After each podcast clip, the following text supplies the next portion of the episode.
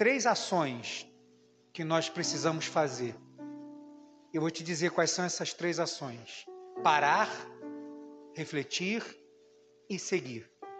Sem essas três ações, a gente pode de repente estar andando numa direção e está começando a sair do curso. Grandes empresas precisam fazer isso.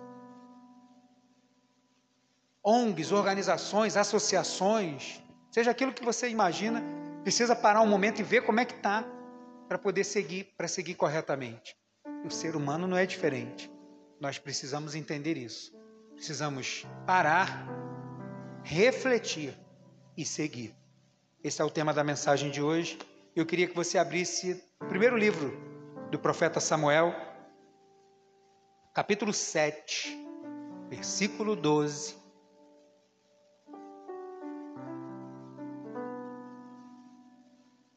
Primeiro Samuel, capítulo 7, verso 12.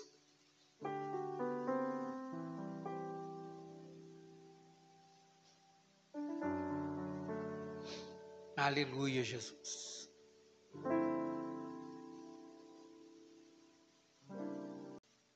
Você achou aí 1 Samuel 7,12? Diz assim a palavra do Senhor.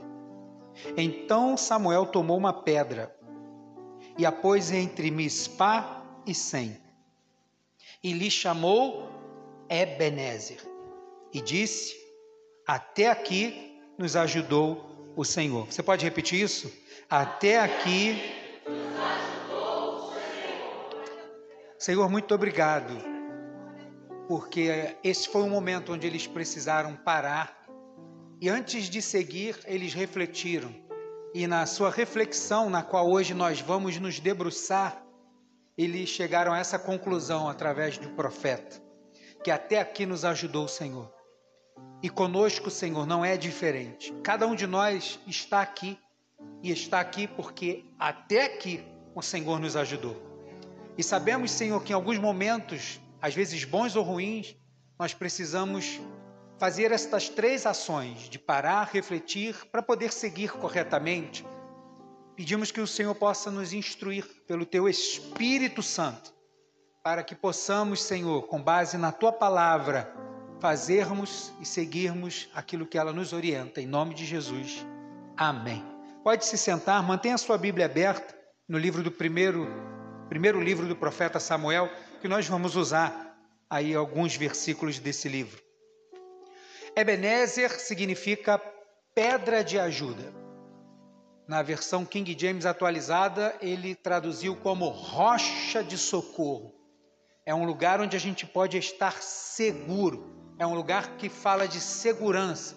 Apesar de Ebenezer ser um lugar, Ebenezer também agora aqui é um, um, um altar, um marco, uma pedra, está sendo colocado, que era como costume, para lembrar de algum feito, para lembrar de algo, de algum momento que o povo estava passando. É, nós não temos esse costume, mas naquela época era assim, para que quando as, as pessoas passassem e vissem aquele montoado de pedras ali, especificamente naquele lugar, eles iam lembrar daquilo que o Senhor tinha feito. Então aqui em Ebenezer, e ele vai chamar a pedra de Ebenezer, é um lugar de ajuda. E foi um lugar de tanta ajuda que ele declarou com a sua boca: Até aqui nos ajudou o Senhor, porque Ebenezer é um lugar seguro, é lugar de ajuda. O Senhor é um Ebenezer para nós, é um lugar de segurança, é a pedra de ajuda, é o Senhor para cada um de nós. E aquele momento que o povo estava vivendo era um momento propício para eles refletirem que é o que eu quero falar hoje. Porque o povo ali estava no momento, não estava vivendo um momento muito bom. Não vou me ater muito à história. Mas eles não estavam vivendo um momento muito bom. Apesar de agora estarem vivendo uma vitória, ainda tinha muitas coisas para fazer. Mas ali era o momento do povo olhar para trás. Porque parar por parar não faz sentido. Agora, quando eu quero parar, porque eu quero fazer uma análise, uma reflexão, faz todo sentido. Foi o que aconteceu. Então o povo está ali parado. O povo está erguendo um altar, uma pedra. E ali é um lugar do povo olhar para trás. Para lembrar de tudo que o Senhor já fez. Para lembrar de tudo que eles fizeram. para depois poder olhar para frente e saber que se Deus que me ajudou até lá, se Deus que foi misericordioso comigo ali, é o Deus que vai seguir comigo para lá. É um lugar de reflexão. Então é um lugar de parar, é um lugar de refletir, é um lugar para poder seguir. E talvez essa palavra seja até muito oportuna, não só para os tempos que a gente está vivendo agora, porque quando a gente escuta essas coisas, a gente vê essas coisas na internet, a gente fica vendo assim que acho que o pessoal está né, fumou crack com leite na café da manhã e eu acho que o pessoal está totalmente enlouquecido. Mas a pessoa está achando que está tudo bem, mas ela não parou, ela não refletiu para poder seguir. Ou ela parou e refletiu em si próprio. Não, a gente precisa parar e refletir em Deus. É Ele que dá a direção. Que aí sim que eu sei que eu posso seguir. E nós estamos agora pertinho da virada de ano, mais uma vez. Rapidinho passa o ano e quando chega a virada do ano a gente tem o hábito de colocar metas, né? aquela meta. Lembra aquela meta? Não. A gente tem, né? Não, a partir do ano que vem, olha, isso aqui não vai ser mais desse. A partir do ano que vem eu vou acordar cedo. A partir do ano que vem eu vou fazer uma caminhada. A partir do ano que vem eu vou ler a Bíblia inteira até o final do ano ou no meio do ano, né? Eu peguei um ano para ler e li até julho. Falei, não, vou ler até julho. A gente faz as metas e tal. Não, esse ano eu vou emagrecer, ou esse ano eu vou engordar, esse ano eu vou malhar, vou entrar na academia, esse ano eu vou fazer os exames médicos. Aí quando você chega no final do ano, que para para refletir, você quer. Vamos botar para o ano que vem, né? Aproveita que está aqui no papelzinho tão bonitinho. Vou só mudar o ano aqui, para ficar tudo direitinho. A gente está chegando no período do ano onde as, geralmente tem os flashbacks, as recordações, as retrospectivas. É o momento de refletir momento de pensar como foi para a gente poder seguir para frente. E é assim que a gente precisa fazer também com Deus. Independente de ser a virada do ano ou não, você precisa refletir. E você não consegue refletir enquanto você está naquela euforia. Tem hora que você precisa parar e sentar e começar a pensar como que foi, como poderia ter sido, onde acertou, onde eu errei. E em Deus, nessa reflexão, em Deus, poder seguir em frente, seguindo ou repetindo aquilo que foi bom, ou alterando aquilo que foi ruim, para que a gente possa seguir corretamente. É o que está acontecendo aqui entre Mispá e Sem. É o que está acontecendo aqui com o povo de Israel nesse lugar. O povo de Israel ali está parado entre Mispá e Sem. Era o momento de refletir, era o momento de pensar. Mas só que, infelizmente, o povo foi parado pelo erro. Foi parado por aquilo que não era bom. Nós não precisamos esperar estar tá com os burros na água, errar em alguma coisa, tomar uma decisão errada para a gente parar. A gente pode, antes disso, resolver parar. A gente pode resolver refletir, para depois a gente poder seguir corretamente. Nós temos a oportunidade de criarmos esses momentos de parada, para que a gente possa seguir corretamente. Nossas paradas espontâneas, talvez seja uma meta para 2023. Coloque uma meta de você durante o ano todo parar seis vezes por ano assim para fazer uma reflexão. Não, hoje vou parar, em vez de eu ir na praia tal horário ou fazer tal coisa, eu quero parar, não vou me trancar aqui no meu quarto. Eu vou orar, eu quero refletir, quero que o Senhor me faça voltar as coisas na minha memória, que eu quero ajustar os passos para poder seguir corretamente. Para que esperar o final do ano? Fazermos as nossas reflexões para que a gente possa seguir. E aí vai seguir com encorajamento que a gente vai ter certeza que aquilo que não foi bom precisa ser corrigido e aquilo que foi bom talvez possa ser melhor. Como eu disse, parar é fácil, mas parar precisa ter um objetivo. E o objetivo aqui é parar para refletir. Parar para e depois de refletir, fazer o quê? Seguir. É uma jornada. O Senhor não nos chamou para uma estadia, ele nos chamou para uma caminhada estamos caminhando com o Senhor. Então, eu acredito que eu já deixei bem claro qual é o intuito desta mensagem em falar sobre parar, refletir e seguir. Então, quero me ater ao exemplo e quero dar quatro exemplos do povo de Israel que esta parada fez com que eles refletissem, para que a gente possa refletir também.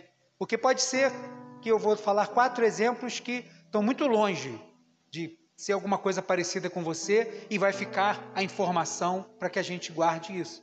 Mas pode ser que em algum momento da nossa jornada, como não paramos para refletir, a gente talvez se encontrou com alguma coisa parecida com o povo de Israel aqui. E é sobre isso que a gente vai falar. O primeiro exemplo tá desta reflexão está no livro de Samuel, capítulo 4, verso de número 17. Você está aí com a sua Bíblia? Abra aí. 1 Samuel, capítulo 4, versículo 17. É o primeiro exemplo de reflexão pela qual o povo está parado lá no capítulo 7, verso 12. Você encontrou? Diz assim: Então aquele que trazia as notícias respondeu: Israel fugiu dos filisteus e houve grande matança entre o povo. Além disso, teus dois filhos, Ofini e Finéias, também foram mortos, e a arca de Deus foi levada. Caramba, o rapaz chegou com várias notícias ruins. O povo de Israel tinha ido para a guerra. O profeta Samuel, uma criança ainda, está sendo produzido. Esse profeta já tinha avisado que Deus ia levar os dois filhos de Eli, porque Eli estava sendo negligente com o chamado dele, ia levar os dois filhos. E Eli recebeu aquela palavra e guardou aquilo. Agora chegou uma batalha.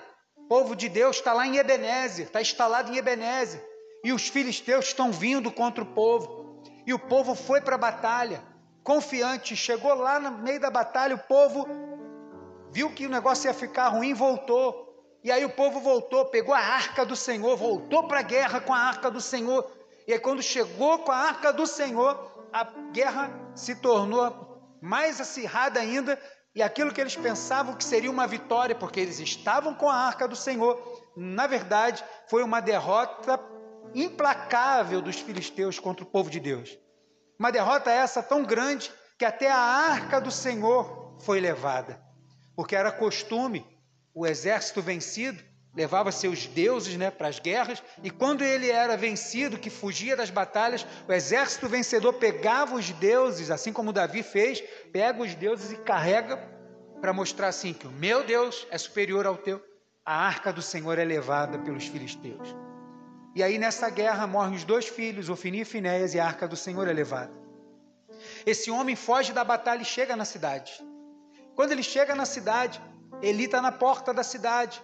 A Bíblia diz que era um homem pesado, gordo, cego, idoso. E quando ele chega, tem um alvoroço, ele não está vendo. Mas ele escuta o burburinho, escuta um alarido no meio do povo estranho, uma coisa esquisita, e ele quer saber da notícia. E aí o, a pessoa fala, que é o verso 17 que nós lemos: Olha, a batalha foi terrível, foi grande número de mortos do povo de Deus naquele lugar. E no meio dos mortos, seus dois filhos morreram na batalha, Ofini e Finéias, e a arca do Senhor foi levada. E diz o texto, e quando ele diz que a arca do Senhor foi levada, Eli, aquele sacerdote idoso, tem um piripá que cai para trás da cadeira, bate com a cabeça e quebra o pescoço. Uma, a nora de, de Eli, estava para dar a luz, com aquela notícia, quando ela escuta a arca do Senhor foi levada, ela entra em trabalho de parto, tem a criança e coloca o nome da criança e acabou, dizendo: Foi-se a glória do Senhor. Nem fez homenagem ao marido dela, porque a dor era pela arca do Senhor. E chegou essa notícia, mas era o povo de Deus, eles estavam com a arca de Deus. Tinha o sacerdote do Senhor que ficou na cidade. Tinha sacerdotes do Senhor no meio do povo, carregando a arca do Senhor, como tinha que ser carregado, com varais de ouro pelas argolas nos seus ombros, estava tudo lá do jeito que precisava ser. Mas o povo foi derrotado na batalha. A primeira reflexão que a gente está tirando de exemplo do povo é que nossas derrotas nunca foram culpa de Deus. O povo não foi derrotado porque Deus teve culpa. O povo não foi derrotado porque Deus estava cochilando porque a palavra do Senhor diz que ele não dorme, nem dormita ou cochila. Não foi porque o Senhor não, não quis agir. Foi porque o povo estava longe do Senhor. Foi porque o povo, em algum momento, estava vivendo uma vida que estava longe de Deus. Ele frequentava o templo, trazia ofertas ao templo, cantava os louvores no templo, mas era só um frequentador do templo. Era só um religioso. E aí, quando acontece alguma coisa, um momento difícil, a gente se depara. Eu já me deparei, talvez você também, com alguém que disse assim: se Deus me amasse, não seria assim. Por que, que acontece isso se Deus diz que ama o seu povo? A gente se depara com pessoas assim, que jogam a culpa em Deus por causa de derrotas. Não, não. Não é por causa de Deus. Se tem alguma coisa errada, sempre isso é com a gente. Mas a gente só para para pensar assim quando a gente para para refletir. Porque naquela coisa, naquela euforia toda, a gente pode ficar também se questionando por que, que Deus deixou assim, por que, que Deus não me alertou, por que, que Deus deixou, por que, que Deus não agiu, por que, que Deus não fez assim, não fez assado. Nós podemos entrar e ficar com esse jeito. Por isso é importante parar para refletir e pensar: não, não, isso não nem tem nenhuma característica de Deus.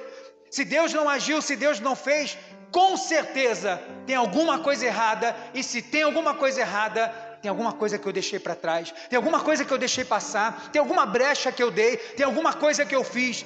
E o primeiro papel que a gente deveria ter era de se humilhar na presença do Senhor, ao invés de apontar um dedo dizendo: por que o Senhor não deixou que nós vencêssemos? Por que o Senhor não agiu? É dizer: Senhor, aonde eu falhei nesse processo?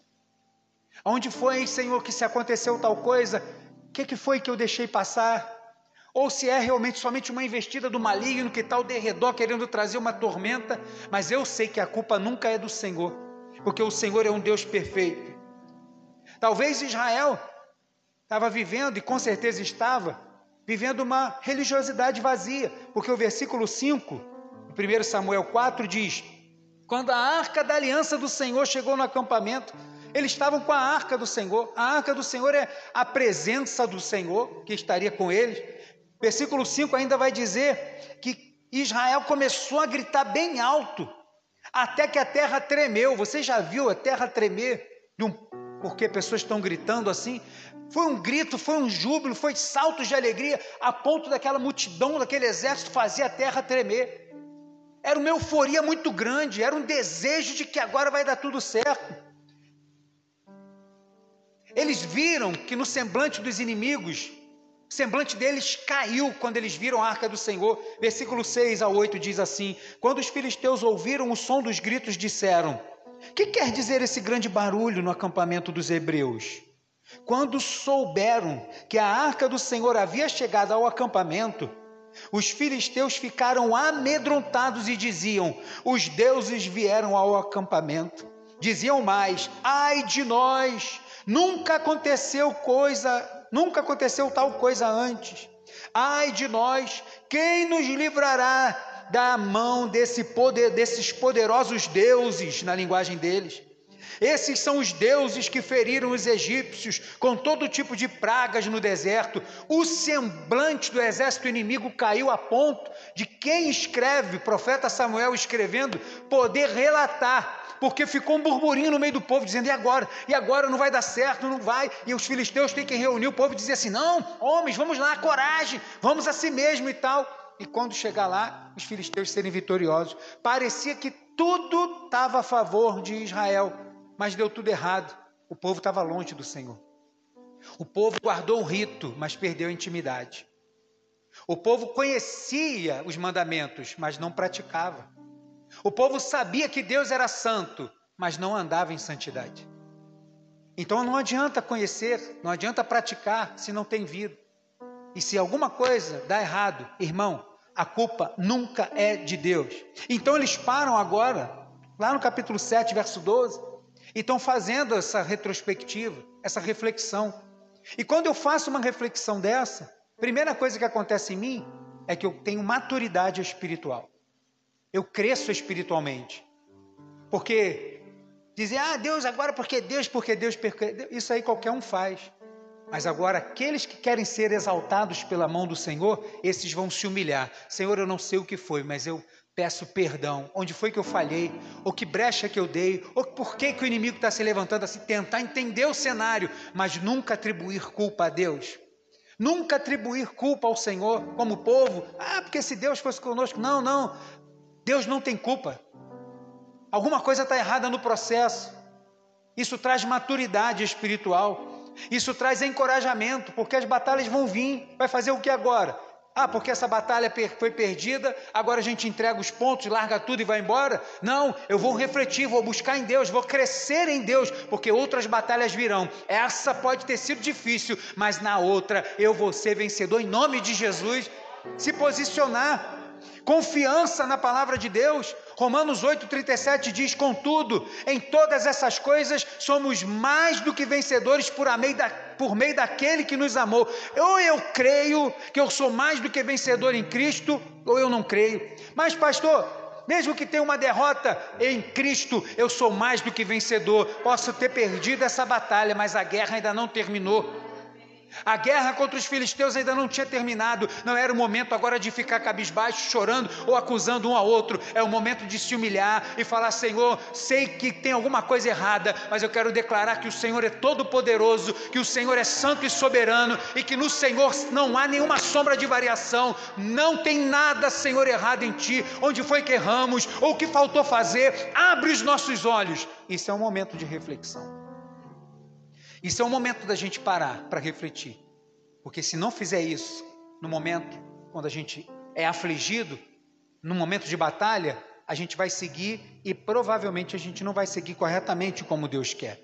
Um outro exemplo está em 1 Samuel capítulo 5, versículo de número 11, que diz assim a palavra do Senhor. Segundo exemplo de reflexão que a gente pode tirar de exemplo da história do povo de Israel, dessa batalha que começa no capítulo 4, vai até o 7. 1 Samuel 5,11 diz assim: Mandaram reunir todos os chefes dos filisteus e disseram: Tirai daqui a arca do Deus de Israel e devolvei ao seu lugar, para que não mate a nós e ao nosso povo, porque toda a cidade estava aterrorizada e a mão de Deus pesava muito sobre ela. A culpa não era de Deus, Deus continua todo poderoso. A culpa não foi de Deus porque a batalha foi perdida. Deus continua todo poderoso. Mas Deus queria mostrar para o povo uma outra coisa onde eles precisavam refletir. E a nossa segunda reflexão é: Deus não precisa de nós para agir. Vamos levar a arca do Senhor porque Deus vai agir conosco naquele lugar. O povo tomou um pau. Morreram muitos. E o povo saiu humilhado e derrotado e sem a arca do Senhor. Mas só que esse povo pegou a arca do Senhor e entraram pelos portões da cidade, vibrando, se eu não me engano, Asdod. Entraram pelos portões da cidade de Asdod e foram para o templo de Dagon agradecer a Dagon pela vitória. Deus tem compromisso com Ele mesmo e com a Sua palavra. Ele nos ama porque Ele é fiel a Ele mesmo, como diz a Sua palavra. Botaram a arca do Senhor diante de Dagon Todo mundo celebrou, passou a noite de celebração, foram dormir. No dia seguinte, quando chegaram, a estátua de Dagon estava caída de rosto em terra. Só ai, corre, corre, corre, levanta Dagon de novo. Passou aquela noite, no dia seguinte, a estátua de Dagon estava caída de novo com o rosto em terra, agora com a cabeça e as duas mãos cortadas fora, dizendo: Quem tem todo conhecimento e quem tem todo poder é o Deus de Israel. Aí o pessoal falou assim: olha, tem alguma coisa acontecendo aqui e a gente não está entendendo. E aí Deus pesa a mão sobre o povo de Asdod. Começam a vir tumores, nas versões mais antigas dizem hemorroidas, começa a vir doenças, começa a vir uma mortandade por causa de infecção de ratos, que começa a destruir plantação, trazer doença, começa um morticínio no meio do povo. O povo pega a arca tira de Asdod, manda para outra terra dos filisteus, manda para Gate. Chega em Gate, o pessoal pega a arca, bota lá, mesmas doenças, mesmas enfermidades, mesma quantidade de morte. Vamos tirar daqui, manda para Ecrom, Ecrom. Pô, peraí, que vai mandar para cá. Tá todo mundo aterrorizado. Não tinha um soldado hebreu. Não tinha um israelita de pé. Não tinha um valente soldado ali no meio daquele povo. Não tinha nada que aquele povo pudesse ver, uma estátua poderosa para vislumbrar o Deus Todo-Poderoso. Mas o agir de Deus naquele lugar era tão forte que o temor caiu sobre aquelas pessoas. Porque nesses momentos a gente precisa reconhecer, irmão, Deus não precisa de nós para agir, Ele é Deus. Não fique achando que Deus vai precisar de você para fazer alguma coisa. Deus não precisa de mim para que essa igreja exista. Deus não precisa de você para fazer o que você faz. Deus pode fazer como Ele quiser, usar quem Ele quiser. Ele pode colocar quem Ele quiser. Nós somos instrumentos nas mãos do Senhor e reconhecemos isso e agradecemos ao Senhor, porque pela Sua misericórdia e pela Sua graça Ele nos usa. Eu não sou nada, sou vaso de barro, sou instrumento nas mãos do Senhor. Deus não precisa de nós para agir e Ele pesa a Sua mão sobre o povo. E ele, o povo agora desesperado, consulta seus sacerdotes e eles falam: olha, pega a vaca que tenha duas crias, que vaca com cria não se distancia muito. Se ela se distanciar, esse negócio é de Deus. De outra, se ela pegar esse caminho aqui, então não foi Deus que agiu. Mas se ela pegar esse outro caminho, foi Deus que agiu. Prepararam tudo. Mas o sacerdote falou assim: ó, não manda a arca de volta com mão vazia, não. Coloca uma oferta. Qual é a oferta? Cinco tumores de ouro, cinco ratos de ouro para cada príncipe, cada ser importante dos filisteus. E eles moldaram aquele ouro, aquela coisa toda, botaram na arca, uma oferta de expiação pelo pecado. O pessoal ficou mais crente. Os filisteus, quando sentiram a mão de Deus pesar, ficou mais crente do que muito crente por aí. E o povo mandou, e as arcas foram, as arcas foram levadas pelas vacas, mugindo, e elas foram embora, e eles acompanhando, elas pegaram o caminho e foram para a terra lá de Israel. E eles ficaram olhando aquilo tudo. Opa! Quando chegou lá na terra, o povo de Israel recebeu. E aí eles voltaram para lá. E a mão do Senhor já não pesava mais sobre eles naquele lugar. E eu pergunto: qual foi o soldado que foi buscar essa arca? Quem foi? De quem que Deus precisou de um conselho para ir buscar essa arca? De quem o Senhor precisou de um soldado valente para ir lá? Quem foi o negociador que tem uma oratória muito imponente para chegar lá e solicitar? Quem foi o negociador que foi até lá e disponibilizou um valor para poder resgatar a arca do Senhor? Deus não precisa de nós para que Ele haja, Ele age em nós, por nós, através de nós e sem nós, Ele age como Ele quiser, porque Ele é Deus.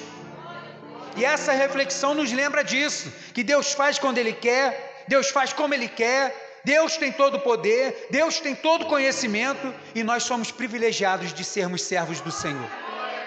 Deus não vai fazer ou deixar de fazer porque sou eu, Ele vai fazer porque Ele é Deus. Sem Deus, nada podemos, mas com Deus podemos tudo. Com Deus somos maioria. Isaías 43, 13 diz: Desde toda eternidade eu sou. E não há nada nem ninguém que possa fazer escapar algo ou alguém das minhas mãos. Agindo eu, quem impedirá? O Senhor é todo poderoso, nada mudou. Ele continua. A gente precisa refletir. Assim como as minhas batalhas que eu perdi não foram culpa dele, Deus também não precisa de mim para fazer o que ele vai fazer. Ah, Senhor, mas e se eu não estiver lá? Fica tranquilo. É Deus que tem todo o poder. Terceira reflexão. Isaías, Isaías não, 1 Samuel capítulo 6. Eu vou ficar nessa aqui mesmo. Não vou terminar, não vou continuar não. 1 Samuel 6, você encontrou? Versículo 19 e 20 diz assim: O Senhor feriu os homens de Bet-Semens, onde chegou a arca, porque olharam para dentro da arca do Senhor feriu 70 homens do povo, algumas versões dizem 50 mil e 70. Esses 50 faziam parte de milhares, 50 de milhares. Aí, em algumas versões, botou 50 mil, mas é 70, tá? Feriu 70 homens do povo. Então o povo se entristeceu, porque o Senhor o havia ferido com tão grande matança. Os homens de Bet-Semes disseram: quem poderia permanecer diante do Senhor, este Deus Santo? A quem enviaremos para que se afaste de nós? Povo de Deus. Quem era que podia olhar dentro da arca? Quem é que podia carregar a arca? Deus falou que todo mundo podia. Deus falou: não, pega a arca e bota em qualquer lugar. A outra reflexão que a gente pode fazer usando o exemplo do texto aqui do povo de Israel, os princípios de Deus são inegociáveis. Veja se você está guardando os princípios de Deus. Deus não quebra galho de quem quebra princípio. Os princípios de Deus são inegociáveis. Ele coloca sua palavra, seu mandamento, seus princípios para que sejam cumpridos, como nós lemos no Salmo 119. Ah, vamos olhar aqui dentro, vamos aproveitar que está aqui. Um montão de pessoas morreram. O que, que, eles, o que, que eles fizeram? A culpa é de Deus. Então o que, que vamos fazer? Vamos nos afastar de Deus, porque Ele é um Deus santo. Para onde enviaremos essa arca aí? Para onde a gente vai enviar essa arca? Vamos tirar esse negócio daqui. Vamos mandar ela para outro lugar. Vamos mandar ela para algum lugar que fique bem longe de nós. E eles vão mandar para outra cidade, vão estabelecer um homem chamado Eleazar como cuidador da arca, e a arca do Senhor vai ficar naquele lugar. Durante 20 anos a arca do Senhor vai ficar afastada do povo, porque o povo não queria se submeter aos princípios do Senhor. Irmãos, quer ser bem-sucedido? Quer ser um crente vitorioso? Não quebre os princípios do Senhor. Aquilo que ele diz que é para fazer, faça como o Senhor diz. Não dê interpretação, nem essas interpretações bizarras que as pessoas estão fazendo agora. Não, isso aqui não precisa ser assim, não. Não, homossexual não tem nada a ver. Isso aqui a gente pode mudar na Bíblia, porque Deus ama todos como somos. Cuidado, Deus não quebra princípio, não, irmão. As coisas na palavra do Senhor precisam ser obedecidas como elas estão, como são. Levítico capítulo 19, verso 2 diz: Fala a toda a comunidade dos israelitas: Sereis santo, porque eu, o Senhor vosso Deus, sou santo. O Senhor já disse. Ai, como é que vamos fazer? Como é que vamos andar perto desse Deus que é santo? Deus deixou escrito: Sede santo, sejam parecidos comigo, me buscam como eu quero. Não estou querendo que você seja perfeito, eu quero que você busque a santidade, quero que você busque ser parecido comigo. Não quebre este princípio. Deus está dizendo para o povo, Deuteronômio 5,7: Não terás outros deuses além de mim. O povo de Israel tinha vários ídolos escondidos dentro de casa. Quando vai chegar lá agora, entre Mispá e Sem, é o que Samuel vai dizer para eles: Vocês querem servir a Deus mesmo? Estão cansados de chorar? Estão refletindo sobre tudo que aconteceu? Pega os seus ídolos e joga fora. O que, que pode ser um ídolo para nós? Às vezes você não tem uma estátua na sua casa, mas tem um ídolo no seu coração. Quando Jesus diz assim: olha, você não pode servir a dois senhores, você não pode servir a Deus e a mamon, ou ao amor ao dinheiro, você não pode servir a esses, não tem como você servir. De repente tem alguma coisa dentro do nosso coração que é um ídolo. Tem mães que transformam filhos em ídolos, não é diferente de amar, é uma coisa, quase uma obsessão transforma aquilo num ídolo. Pessoas transformam seus trabalhos, às vezes, num ídolo. Abre mão de qualquer coisa, abre mão da família, que é a primeira coisa que Deus instituiu. A primeira coisa que Deus fez foi a família. Templo foi muito depois. Então a prioridade é Deus, que é o Criador, família e depois igreja. O cara abre mão da família por causa do trabalho, por causa do dinheiro, não tem tempo para nada. Abre mão da igreja, não, estou trabalhando demais, não, meu trabalho é muito corrido. Mentira, a gente faz às vezes essas coisas de bengala e não vem porque não quer. Qual é o ídolo? É a preguiça? É um cônjuge? A gente pode criar. E a gente só vai perceber que às vezes a gente está andando na direção errada quando eu paro para refletir e falo: opa, essa atitude aqui eu preciso mudar. Eu quero seguir numa direção correta, quero seguir na direção que Deus quer. Amar a Deus, não terás outros deuses além de mim. Deuteronômio 6,5 diz: Amarás o Senhor teu Deus de todo o teu coração, com toda a tua alma e com todas as tuas forças. Será que é assim que a gente ama a Deus? Ou a gente ama a Deus quando Deus dá alguma coisa, quando Deus não dá, a gente não ama? A gente diz que ama a Deus, vem na igreja quando quer. A gente diz que ama a Deus, não dobra o joelho para orar. A gente diz que ama a Deus, não traz nem a Bíblia para a igreja, nem lê em casa, não está na... Que amor é esse? Que não tem submissão? Que amor é esse? Se a gente não parar para refletir, irmãos, tem crente andando assim, ó, há anos e anos e anos. E se satisfaz com o dom que às vezes Deus deu para que ele use, e aí Deus usa ele naquele dom, abençoa o seu povo, mas ele mesmo está se perdendo. como aprendemos lá na reunião dos pastores essa quarta-feira, infelizmente tem muitos pastores e líderes que são bons condutores de crente até o céu, mas não vai entrar. Não vai. Prega muito bem, tem ousadia, tem autoridade, tem dons, tem dom de profecia, tem dom de discernimento, tem dom de interpretação de línguas, mas não vai entrar. Está ganhando muita coisa, mas perdeu a si próprio no meio do caminho. Outro exemplo que a gente pode dar, Deuteronômio 28, versículo 2 diz: Se ouvires a voz do Senhor teu Deus, todas estas bênçãos virão sobre ti e te alcançarão. Isso é princípio do Senhor, é princípio do Senhor. Você não precisa ficar correndo atrás, não. Seja fiel ao Senhor. A bênção do Senhor vem atrás. Entrega nas mãos do Senhor. Confia nele. O mais ele vai fazer. Vem atrás. Versículo 15 diz: Se porém não ouvires a voz do Senhor, teu Deus, não cumprindo todos os seus mandamentos e os seus estatutos, que hoje te ordeno, todas estas maldições virão sobre ti e te alcançarão. O povo estava reclamando, mas estava quebrando princípios. Eu citei quatro. Levítico capítulo 19, Deuteronômio 5, Deuteronômio 6, Deuteronômio 28. São princípios que nós não podemos quebrar.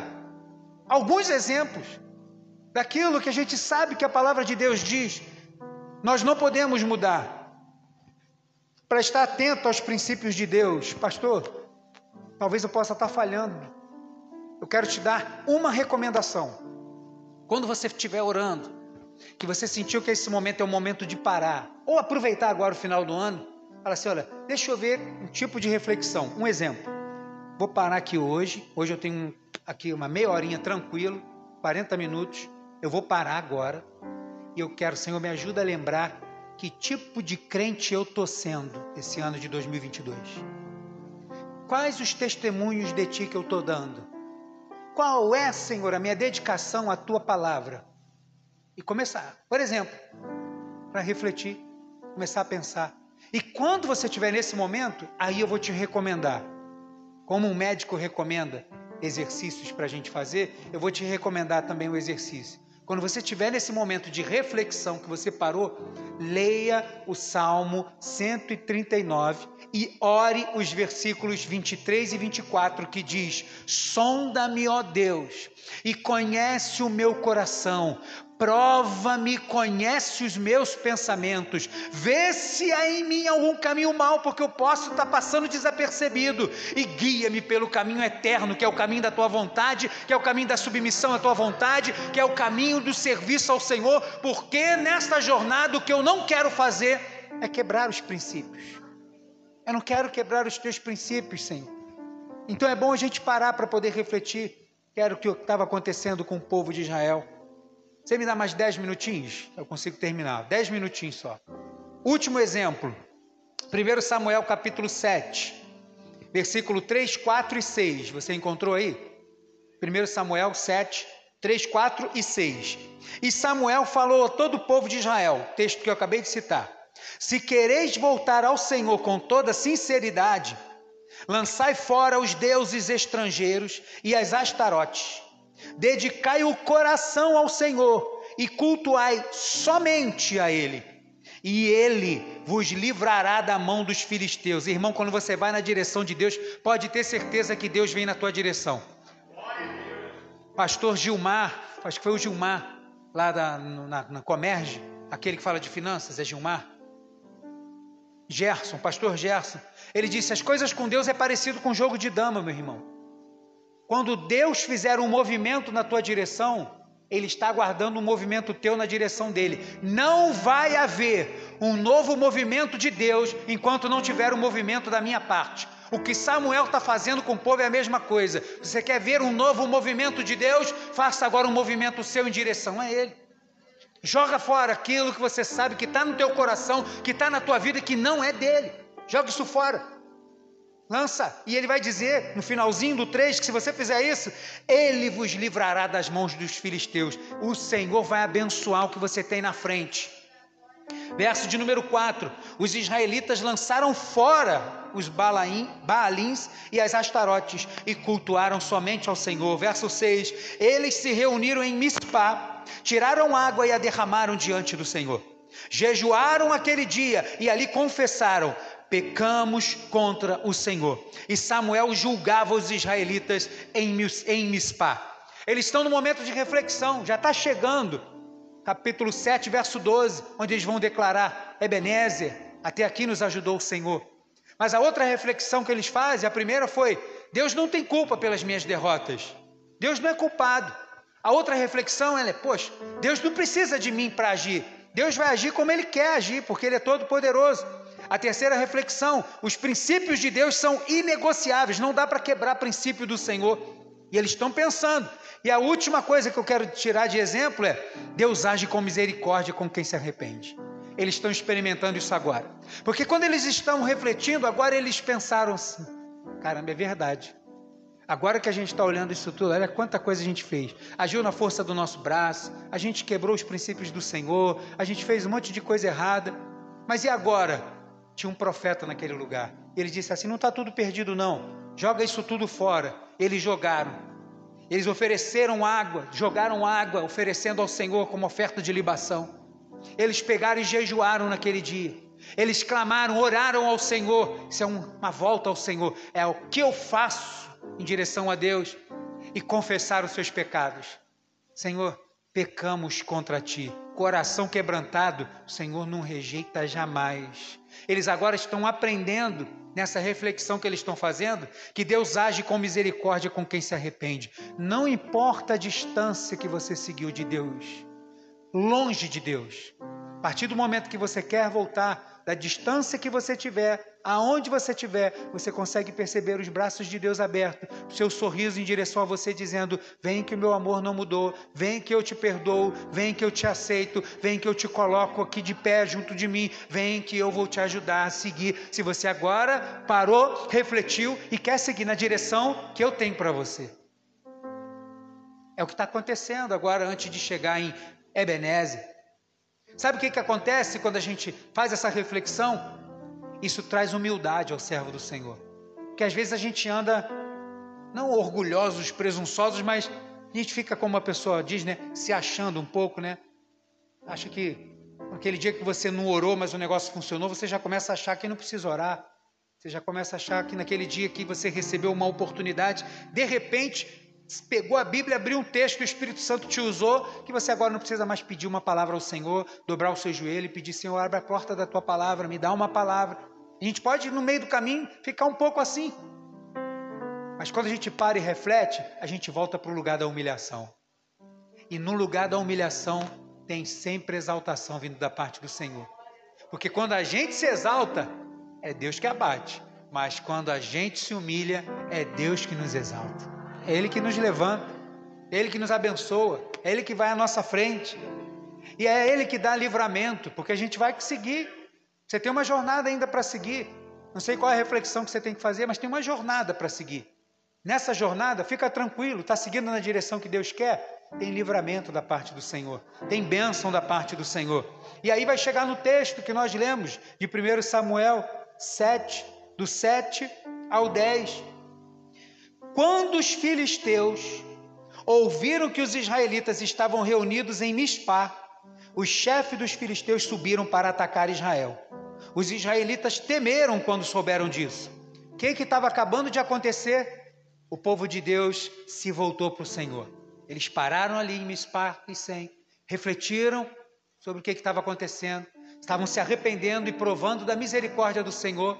Mas só que a reunião do povo de Deus para cultuar a Deus, chamou a atenção do inimigo. O inimigo estava de longe. Enquanto a igreja está espalhada, o inimigo.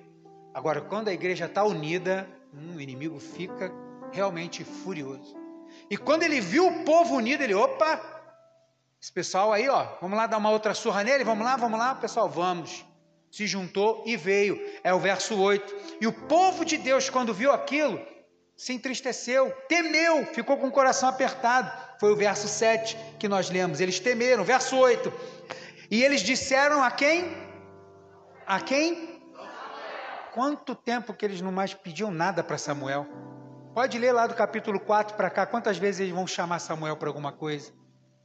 Mas agora eles aprenderam, estavam no momento de refletir. Agora eles foram direto em Samuel, no profeta, aquele que tem a voz de Deus. Não cesse de clamar ao Senhor, nosso Deus, por nós, para que nos livre das mãos dos filisteus. Então Samuel pegou um cordeiro que ainda mamava e o ofereceu inteiro em holocausto ao Senhor. E Samuel declamou ao Senhor por Israel, e o Senhor o atendeu. Lembra que a gente leu o verso 3? Se vocês jogarem fora os outros ídolos e se voltarem somente para Deus, Deus vai fazer o quê? Vai livrar. Deus cumpre a sua palavra. O povo não estava preparado para a guerra, o povo estava preparado para se humilhar e cultuar o Senhor. Chegou uma guerra, o povo agora peça a Deus por nós. Nós vamos lá, porque agora nós queremos ir debaixo da direção do Senhor. Não vamos mais nos achando que podemos e que somos. A gente aprendeu, agradecemos que o Senhor tem sido misericordioso, mas ore por nós, porque agora vamos. Era outro povo indo para a guerra. Não era um povo eufórico, gritando, batendo pé. Era um povo consciente que sem Deus eles não podem nada. E o povo vai para a guerra e Samuel faz uma oferta de sacrifício de holocausto ao Senhor. E a palavra do Senhor diz no finalzinho do verso 9: E o Senhor atendeu. E o verso 10 é o mais lindo. Enquanto Samuel oferecia holocausto, os filisteus chegaram para atacar Israel.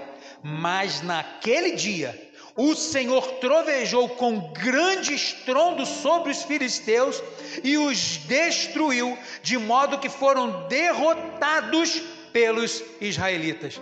O povo de Deus está descendo. O Senhor é a nossa força, o Senhor é o nosso escudo.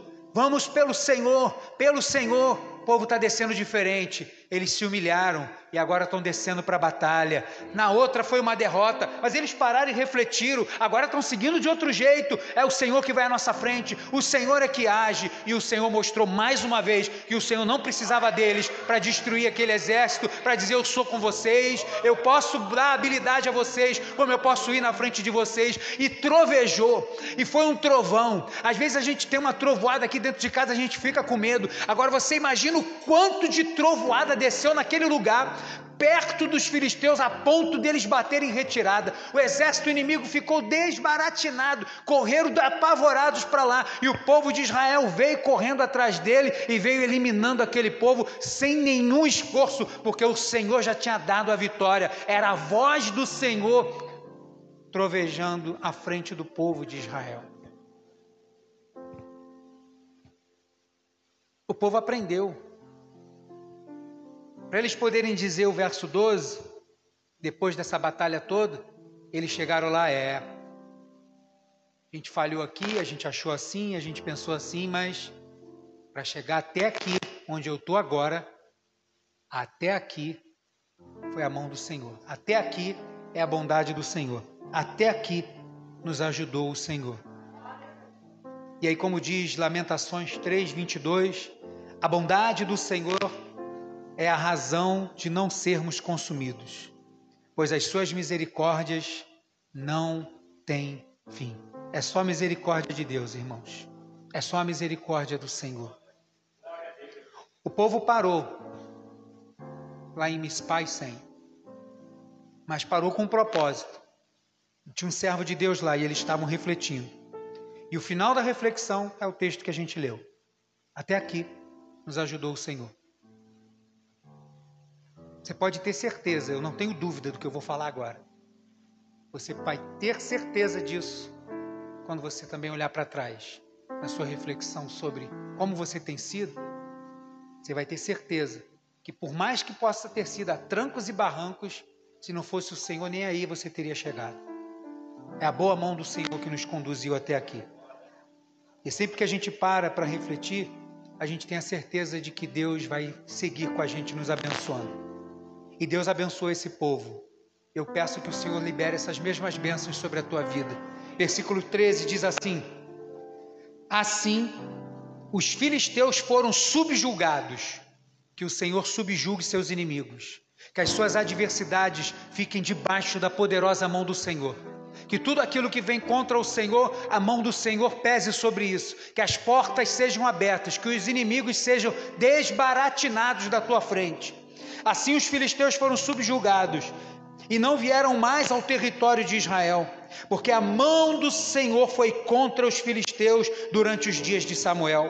Segunda bênção. As cidades que os filisteus haviam conquistado foram devolvidas a Israel, que haja restituição que aquilo que foi perdido, que o Senhor devolva em dobro, que aquilo que o inimigo possa ter roubado, que venha das mãos do Senhor, você não precisa ir lá no território do, do inimigo roubar, não, pegar de volta, não. Se o Senhor quiser, Ele vai fazer isso, mas Ele tem capacidade de te dar em dobro, de triplicar, de fazer muito mais, assim como Ele fez com o povo, um povo que para e que reflete e que agora está seguindo debaixo da orientação do Senhor, vai ver os seus inimigos ser subjugados, vai ver a prosperidade da parte do Senhor, aquilo que foi roubado ser restituído, a alegria volta para casa, a, a bênção do Senhor de volta na casa. Desde Ecrom até Gate, cujos territórios Israel também tomou dos filisteus, e houve paz entre Israel e os amorreus. A última bênção que eu quero liberar aqui, que haja paz da parte do Senhor a paz que eles não conseguiram nas batalhas, a paz que eles não conseguiram na força do braço deles. Essa paz eles conseguiram quando eles pararam entre Mispá e Sem, quando eles refletiram e agora começaram a seguir debaixo da orientação do Senhor. Eles tiveram paz, porque o Senhor é aquele que libera a paz, que vai seguindo os seus filhos para a honra e para a glória do nome do Senhor.